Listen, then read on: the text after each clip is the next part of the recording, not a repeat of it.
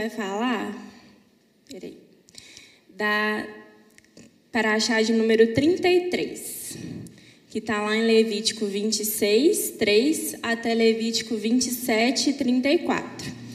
E o nome dela é Berrucotai, nos meus estatutos. Antes de começar, eu queria fazer mais uma oração, amém? Senhor meu Deus, muito obrigada por estarmos aqui no estudo da tua palavra. Que o Senhor venha, Pai, me direcionar a tudo aquilo que eu estudei nessa semana, tudo aquilo que eu entendi da tua palavra para poder passar para os teus servos. Que nós possamos estar com o nosso coração aberto, Pai, para aprender mais do Senhor, no nome de Jesus. É, eu queria começar bem no iníciozinho da Paraxá mesmo, a gente vai passear um pouquinho por ela. Podem se sentar. Lá em, lá em Levítico 26, no versículo 1 e 2, eu vou abrir aqui também.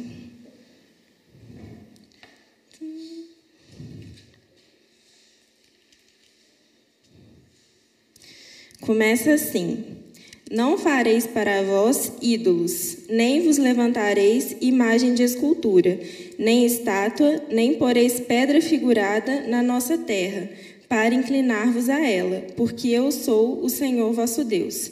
Guardareis os meus sábados e reverenciareis o meu santuário. Eu sou o Senhor.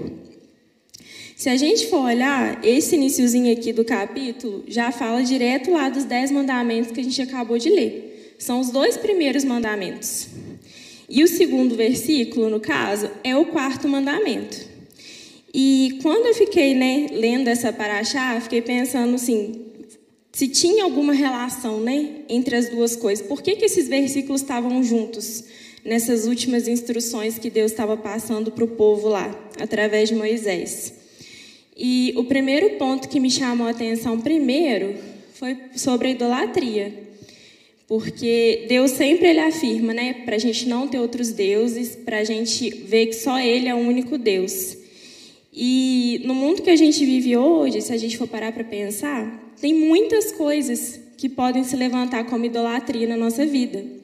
A gente pode ter relacionamentos, a gente pode ter hobbies, às vezes, que a gente gosta, mas que roubam o lugar de Deus. São muitas coisas. Até mesmo problema. Às vezes a gente fica tão chateado com um problema, com uma situação, com alguma coisa, que a gente fica com a nossa cabeça só naquilo, ao invés de deixar Deus ocupar o centro da nossa mente. Então a gente também está idolatrando um problema. E Deus, ele sempre, sempre, né, na Bíblia, ele começa falando sobre idolatria, que ele abomina a idolatria. E depois ele fala do sábado, dessa questão de guardar o sábado e reverenciar.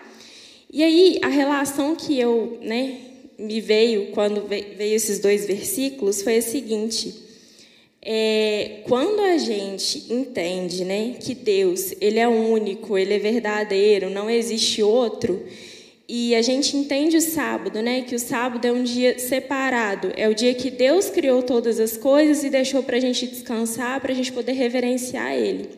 Quando a gente entende essas duas relações, Deus coloca isso para a gente ter mais um escape da idolatria. Por quê? Descansa no meu sábado, vê que eu sou o criador de todas as coisas e que não tem como vocês idolatrarem outra coisa, porque eu sou o único, eu fiz tudo.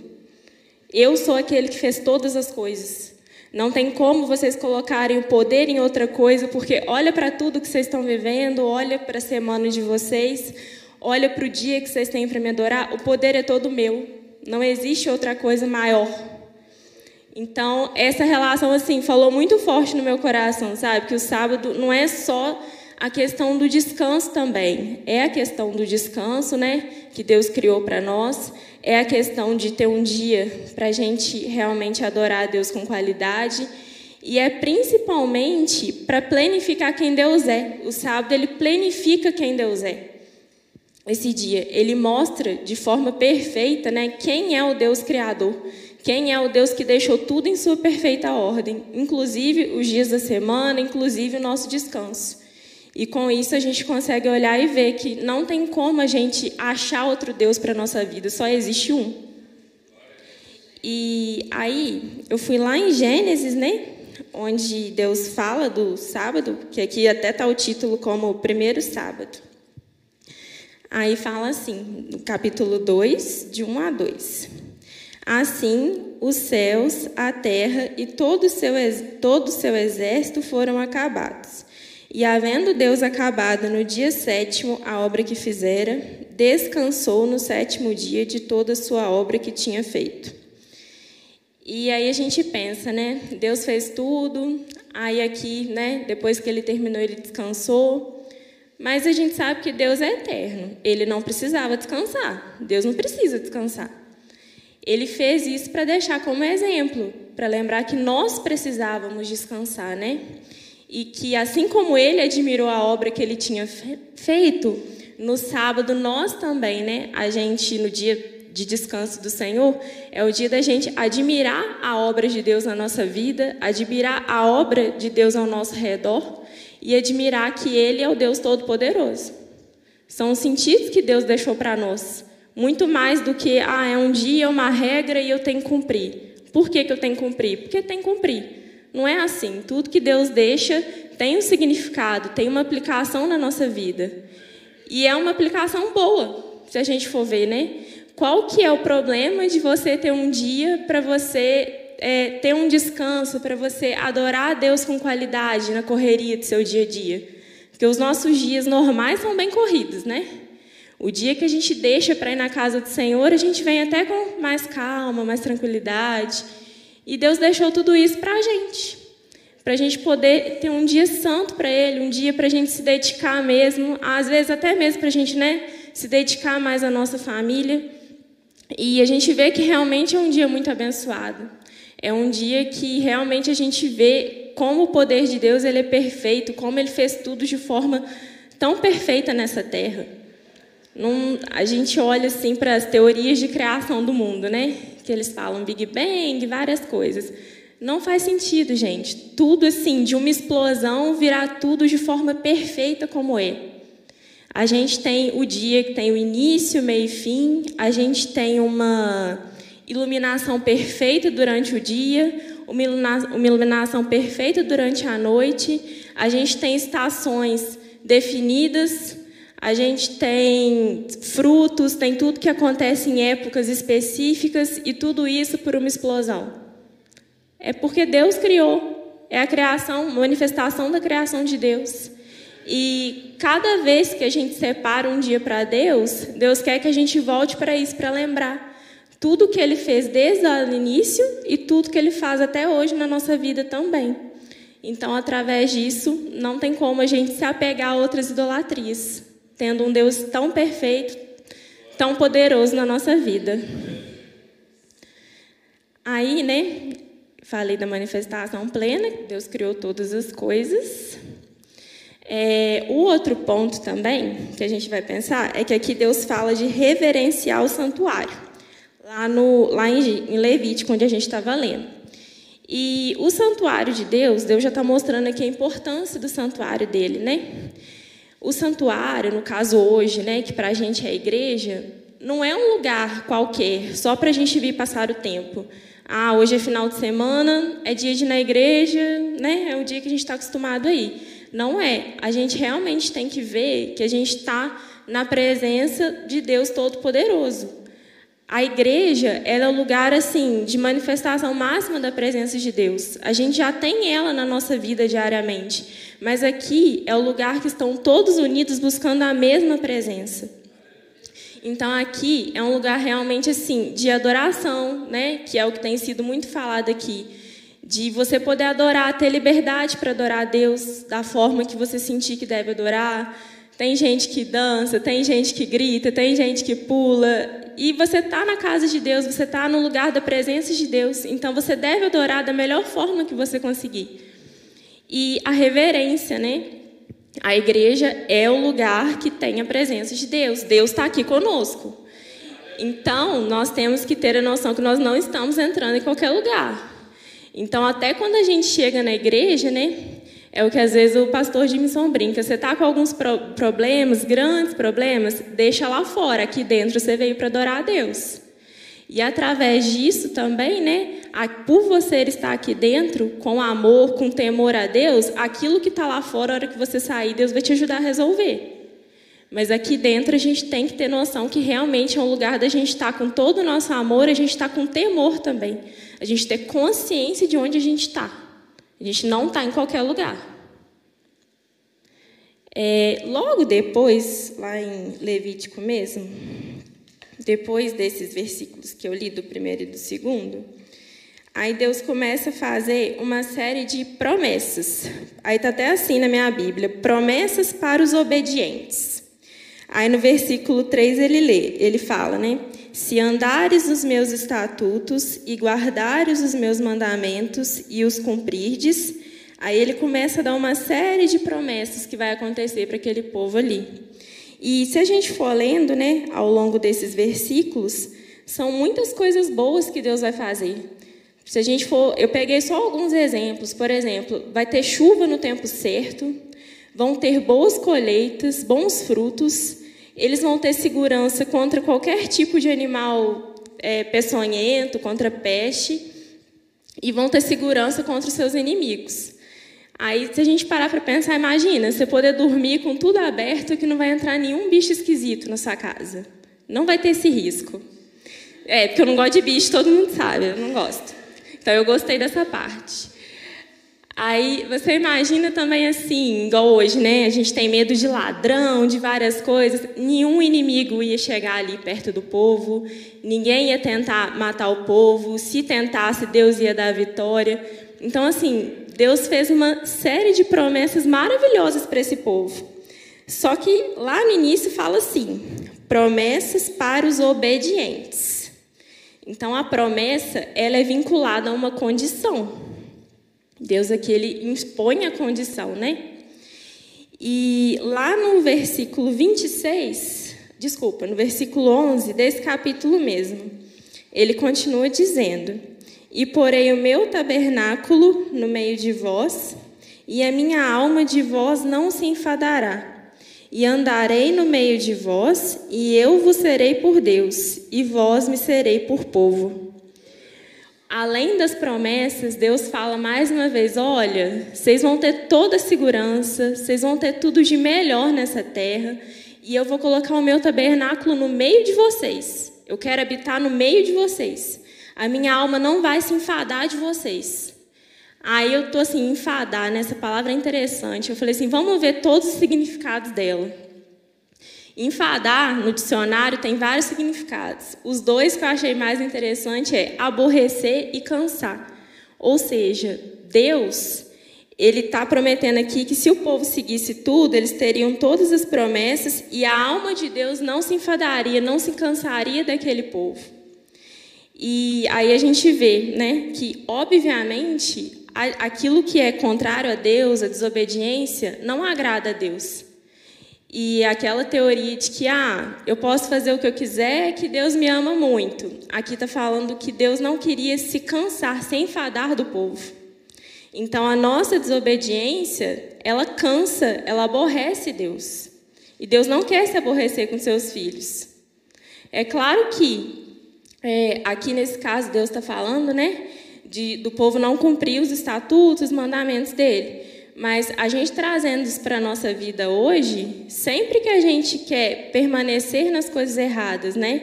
Sem ter a vontade de mudar, sabendo que Deus não deixou aquilo para nós, a gente está enfadando da mesma forma que Deus não queria que acontecesse com aquele povo ali. Então, as mesmas coisas né, que Deus não queria que acontecessem com Israel em relação à presença dele com eles, Deus não quer para nós hoje também. E o que Deus queria né, não é esse aborrecimento, Deus queria habitar no meio do povo. Na Bíblia a gente tem outros exemplos né, em que Deus se enfadou, se aborreceu. A geração de Noé, por exemplo, com o próprio Moisés, né, quando Deus falou: Olha, cansei, eu vou destruir esse povo todo. E Moisés entra na frente, intercedendo. Né? São alguns exemplos. E a gente vê assim que Deus ele é eterno, Deus é misericordioso mas ele espera de nós também uma consciência, né? De que, olha, olha quanta promessa boa eu estou dando para vocês. Por que, que vocês vão me aborrecer fazendo o contrário com tudo de bom que eu estou dando? É praticamente isso que Deus estava mostrando para o povo, que o que ele queria era habitar no meio deles, estar tá sempre no meio deles. E lá em João, capítulo 1, no versículo 14, fala assim: O Verbo se fez carne e habitou entre nós, e vimos a sua glória, como a glória do unigênito do Pai, cheio de graça e de verdade. Ali Deus falou para o povo de Israel, né, que queria habitar no meio deles, que, que, que ia montar o tabernáculo no meio deles. E hoje, aqui na igreja, principalmente a gente sabe, né? A gente comemora a festa de tabernáculos, que é o que? Jesus tabernaculou no meio de nós. O Verbo, a palavra de Deus se fez carne e habitou e habita no meio de nós até hoje. Então, o que Deus tem para nós é muito mais do que aquilo que às vezes a gente consegue ver. Aquilo que Deus pede para a gente fazer não é simplesmente porque Deus está dando uma obrigação para a gente, não. Deus está fazendo isso porque Ele quer que aquelas promessas boas elas sejam para a nossa vida também. Ele quer tudo isso para a gente. Só que para a gente ter tudo isso também, nós devemos estar tá sempre com a presença de Deus ao nosso redor. Para a gente estar sempre cercado da presença de Deus, né? quando Deus está tabernaculando conosco, a gente tem que ter uma vida que agrada a Deus. É isso que ele está dizendo para o povo de Israel e é isso que também a gente vê na nossa vida hoje. É, o desejo de Deus né, sempre foi habitar no meio do povo. E a obediência, mais uma vez, né, que é o que Deus está falando muito ali em Levítico, ela nada mais é também para mostrar a plenitude de Deus. Porque através da obediência, a gente vê toda a plenitude de tudo que Deus é, de tudo que Ele pode fazer, de tudo que Ele pode mostrar. E quando a gente segue uma vida né, distante daquilo que Deus quer, a gente, obviamente, não vai experimentar muitas coisas do que a gente poderia experimentar.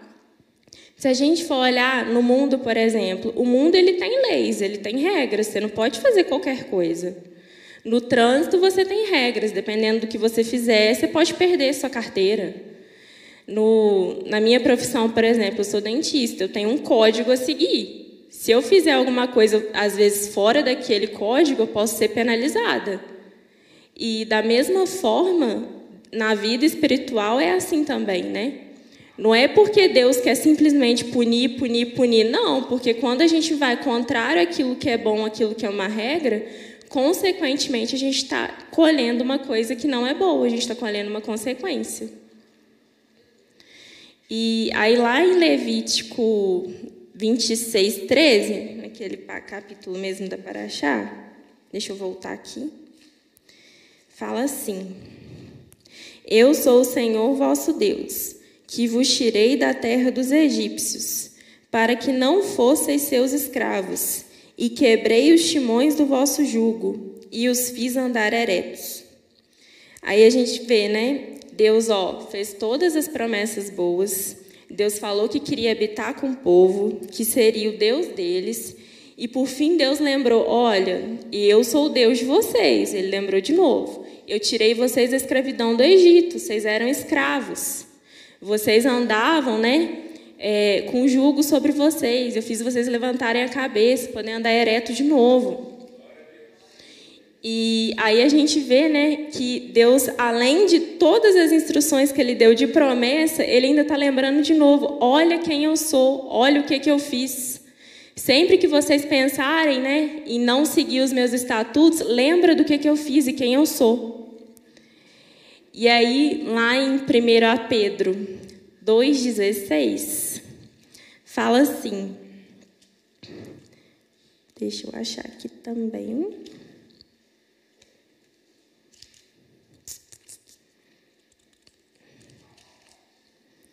Como livres e não tendo a liberdade por cobertura da malícia, mas como servos de Deus. O povo de Israel, eles foram libertos do Egito, né? Da escravidão do Egito. E quando Jesus veio, Deus nos libertou, Jesus nos libertou do Egito das nossas vidas também. Jesus nos libertou do pecado, de tudo aquilo que tinha para oprimir a gente. E embora a gente né, seja livre, mas a gente é livre do pecado, da opressão. Não é para a gente ser livre para fazer aquilo que a gente bem entender. Não é dessa forma. Inclusive aqui em Pedro, né, é isso que ele está querendo dizer, que nós fomos livres através de Jesus, mas a nossa liberdade, ela não deve ser coberta pela malícia, por aquilo que é mal. A gente deve usar a nossa liberdade para continuar sendo livre do pecado e buscar as coisas que são boas de Deus, ou seja, a gente deve viver como servos de Deus. Ali como aquele povo também foi liberto do Egito e Deus estava dando todas as promessas para eles também, para eles continuarem na presença de Deus com liberdade, assim nós também. Nós somos livres. Nós temos um Jesus que nos libertou. Não tem né, nenhum. Ele disse que o fardo dele era suave, que a gente podia jogar sobre ele. A gente jogou sobre ele.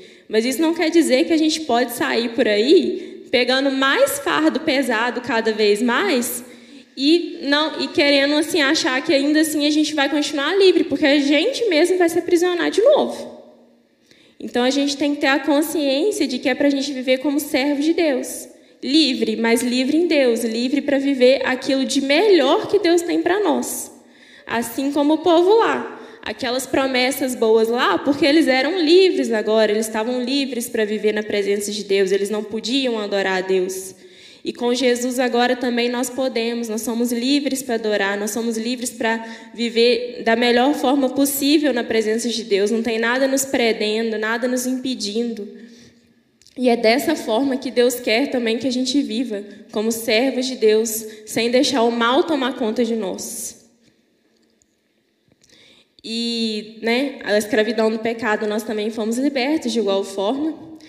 E aí a gente vê, né, para que que serve as leis, né? Para que que elas existem? Principalmente igual aqui a gente vê, né, ah, lei de Deus, é, fazer, fazer, tentar cumprir mandamento, fazer várias coisas. Para que, que a gente faz isso? A gente faz isso porque a gente justamente é livre. Então, uma vez que a gente é livre, a gente é liberto, Deus está apontando um caminho para que a gente não volte para a escravidão. É lógico que Deus nos dá a escolha, Deus não obriga ninguém. Aqui Ele deu a instrução para o povo de tudo de bom que acontecer e como seria seguir a Ele. Mas a escolha é nossa.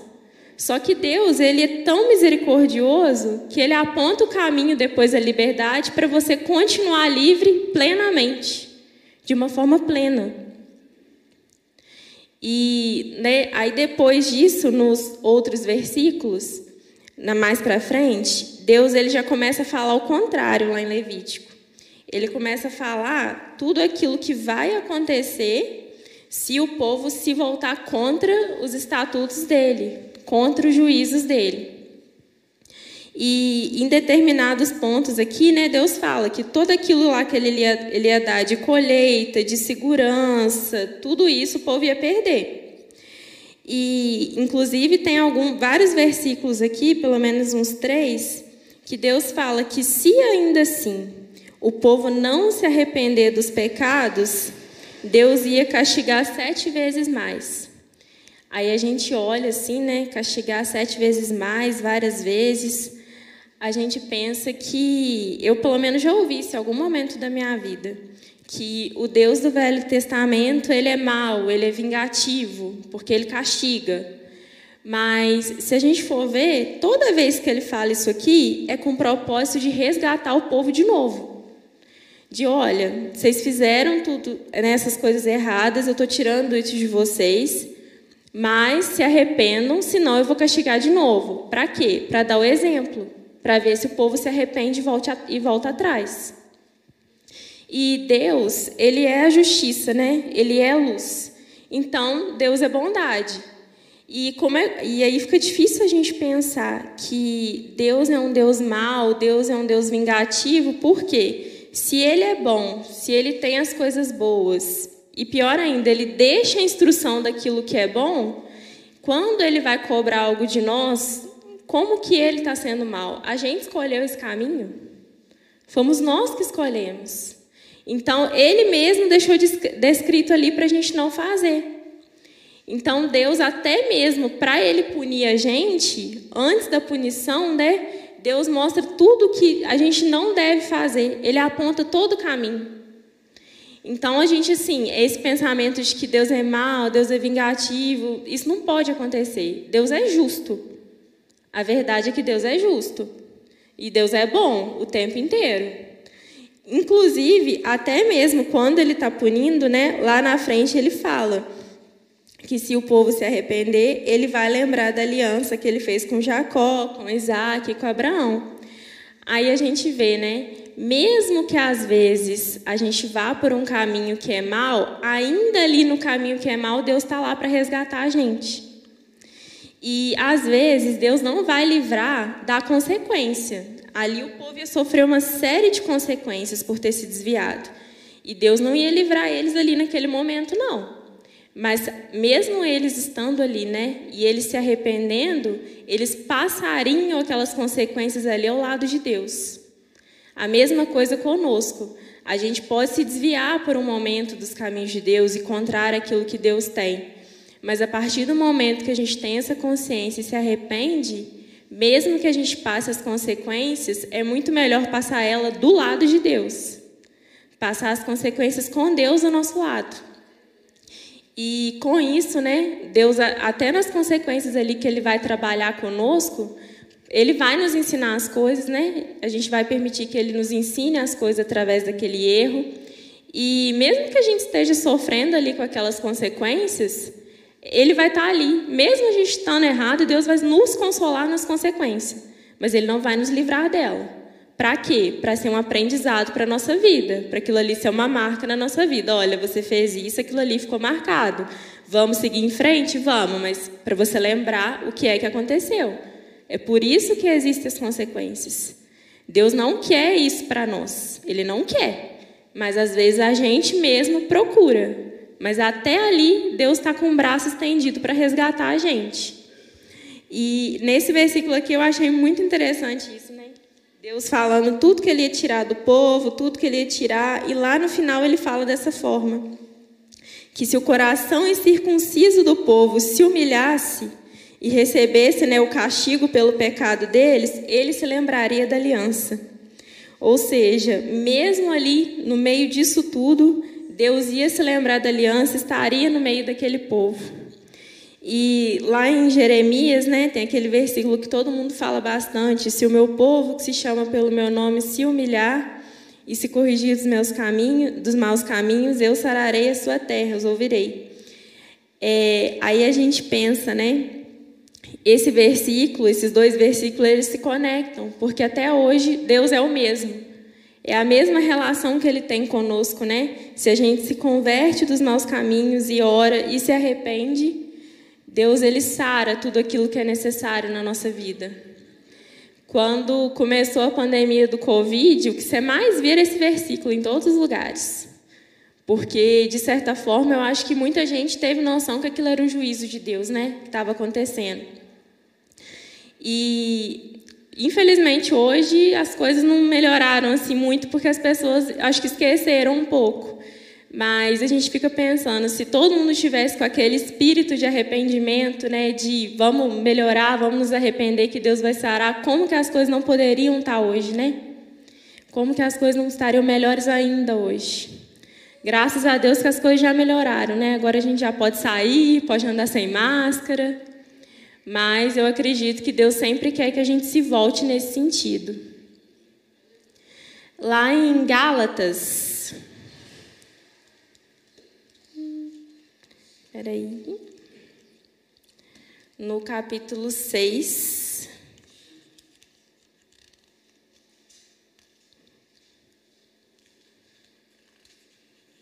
Versículo 8.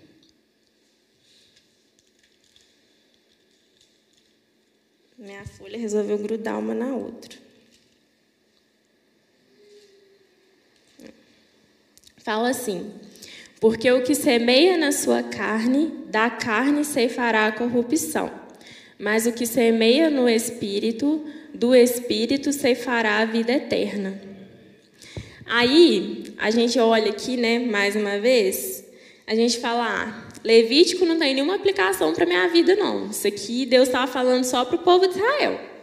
Mas aí a gente pega lá em Gálatas, o princípio é o mesmo. Se você plantar coisas da sua carne, ou seja, só aquilo que é mundano, aquilo que não é o que Deus deseja, é isso que você vai colher.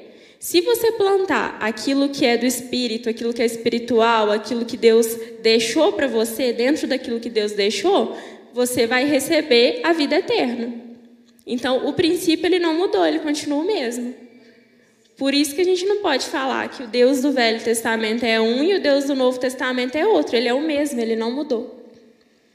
Todos os princípios que tem lá, a gente aplica para a nossa vida hoje, independente.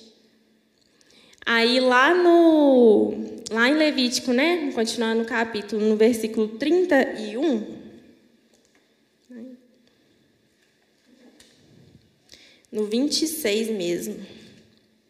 Fala assim: E reduzirei as vossas cidades a deserto, e assolarei os vossos santuários, e não cheirarei o vosso cheiro suave. Quando eu li esse versículo, a primeira coisa que me veio na cabeça foi o que a gente lê todo sábado de noite. 2 Coríntios 2,15.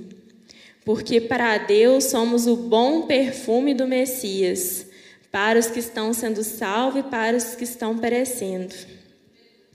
Aí, mais uma vez, como que tira a relação das duas coisas? Como que tira a relação dos textos da Bíblia no geral? Não tem como. Não tem como. E lá em Levítico, Deus estava falando para o povo: ó, se vocês fizerem tudo isso contra os meus estatutos, contra o meu juízo, né? Eu não vou cheirar o cheiro suave de vocês. Ou seja, vocês não vão exalar um cheiro bom para mim. E lá em 2 Coríntios, fala que a gente é o bom perfume do Messias. Ou seja, desde aquela época ali, Deus já quer exalar um cheiro bom do povo. Um cheiro de quê? Cheiro de santidade, cheiro de salvação, cheiro de compromisso com Deus, desde ali. E hoje, a gente, né, a gente é esse bom perfume do Messias. Para a gente ser esse bom perfume, o que, que a gente tem que fazer? A mesma coisa do povo de Israel lá: palavra. Palavra e seguir aquilo que Deus espera. Porque para gente, né? Como é que a gente vai ter um bom perfume, um perfume agradável a Deus, se a nossa vida ela está cheirando a coisas que Deus não se agrada? A gente está só fazendo coisas que Deus não se agrada. E a relação dos dois versículos eu achei muito interessante, porque assim está falando praticamente a mesma coisa, em épocas diferentes. Então, assim, a gente vê a importância que isso tem para Deus também, o cheiro que Ele quer sentir da nossa vida. O que, que Deus quer sentir da nossa vida? O que, que a gente está dando para Deus? E através disso também, né? Reconhecimento, né? No mundo espiritual, porque eu acredito que assim, como tem essa questão do cheiro suave, né? Deus é, as coisas de Deus, né? Quem é espiritual tem o cheiro suave. Aquilo que não é, não tem. Então, até para o inimigo rondar, tocar, eu acredito que o cheiro de Deus, aquele cheiro suave que exala da nossa vida de coisas boas, o inimigo chega e fala: Esse aí eu não posso encostar, não. Esse aí está exalando o cheiro do Messias. Esse eu não vou encostar. E desde aí, né? Desde aquela época, Deus já mostra a importância que isso tem para ele. Como que a gente tem que estar atento a isso. E isso quer dizer o quê? A gente não pode se comportar como qualquer pessoa de qualquer forma, de qualquer maneira. A gente tem que se esforçar o máximo possível para realmente ser diferente, para a gente ter um cheiro diferente, ter uma marca diferente, né? Para principalmente aqui no mundo, as pessoas olharem para nós e ver um algo diferente, um algo que todo mundo faz, um algo que todo mundo fala, um algo que todo mundo pensa, uma atitude que às vezes todo mundo tem e parece normal. A gente que exala o cheiro de Deus, a gente vê aqui na palavra, vê nos estatutos de Deus que aquilo ali não é bom. Então a gente vai se afastar daquilo ali. E para concluir, eu queria usar lá no capítulo 27, que é o último capítulo da Paraxá. Aí esse versículo 28. Fala assim: Todavia, nenhuma coisa consagrada que alguém consagrar ao Senhor de tudo que tem, de homem ou de animal, ou do campo da sua possessão, se venderá, nem se resgatará. Toda coisa consagrada será santíssima ao Senhor. Nesse versículo aqui, nesse capítulo, né, Deus está dando umas instruções sobre é, ofertas, né, que o povo dá, sobre resgate dessas ofertas, sobre avaliação dessas ofertas também. E aqui nesse final, Deus está falando que aquilo que for consagrado a Deus, que alguém levar para consagrar a Deus, é, não pode ser resgatado, porque aquilo que foi consagrado a Deus, ele é santo ao Senhor. E aí isso aqui também me fez lembrar de quando nós somos batizados. Por quê? Quando a gente é batizado, né, vai acontecer o batismo, nós somos consagrados a Deus naquele momento. E uma vez que nós fomos consagrados a Deus, a gente não deve voltar atrás. Porque Deus nos deixou como santos para Ele, Ele separou a gente. Nós somos separados para Deus a partir daquele momento. Nós não estamos no mundo mais, nós somos santos ao Senhor. Isso aqui eu achei assim muito bonito, esse versículo, sabe? Me chamou muita atenção. Toda coisa consagrada será santíssima ao Senhor. A partir do batismo, nós somos consagrados a Deus. A gente tem que viver como santo ao Senhor. A gente tem que entender que nós somos coisas santas ao Senhor.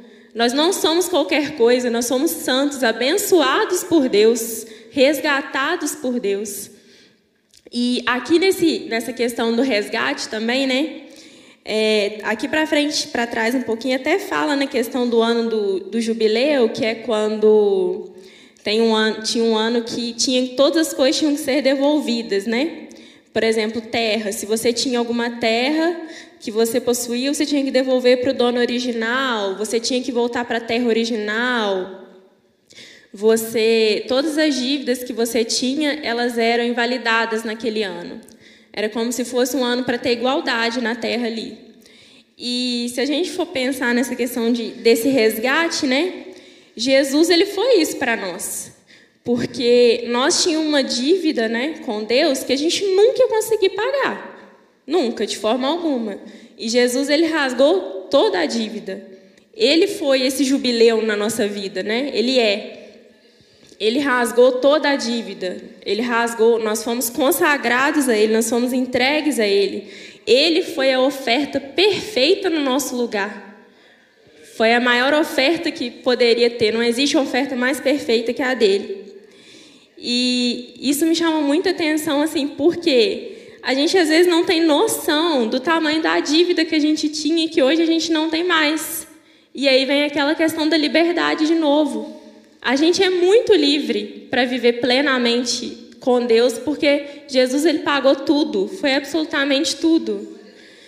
Imagina assim, a pessoa mais endividada do mundo, que não consegue nem dormir, é Serasa, é, essas, essas entidades aí que pega, pegam as coisas de quem está devendo, né? banco e tudo mais, é como se pegassem tudo aquilo, rasgasse, colocasse fogo e ninguém fosse olhar mais.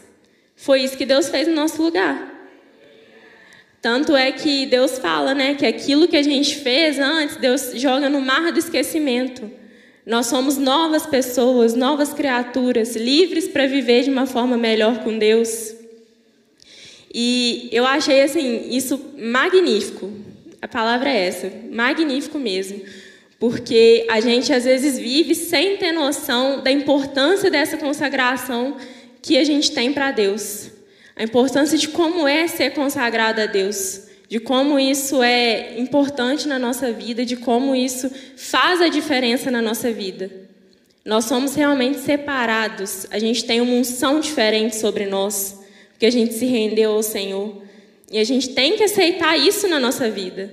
A gente não tem que aceitar as coisas que são ruins, as coisas que são do mundo, a gente não tem que aceitar as coisas ruins que a gente acha que a gente tem, não vai conseguir mudar. Não, a gente tem que aceitar que nós somos santos e consagrados a Deus pela oferta que Jesus fez por nós.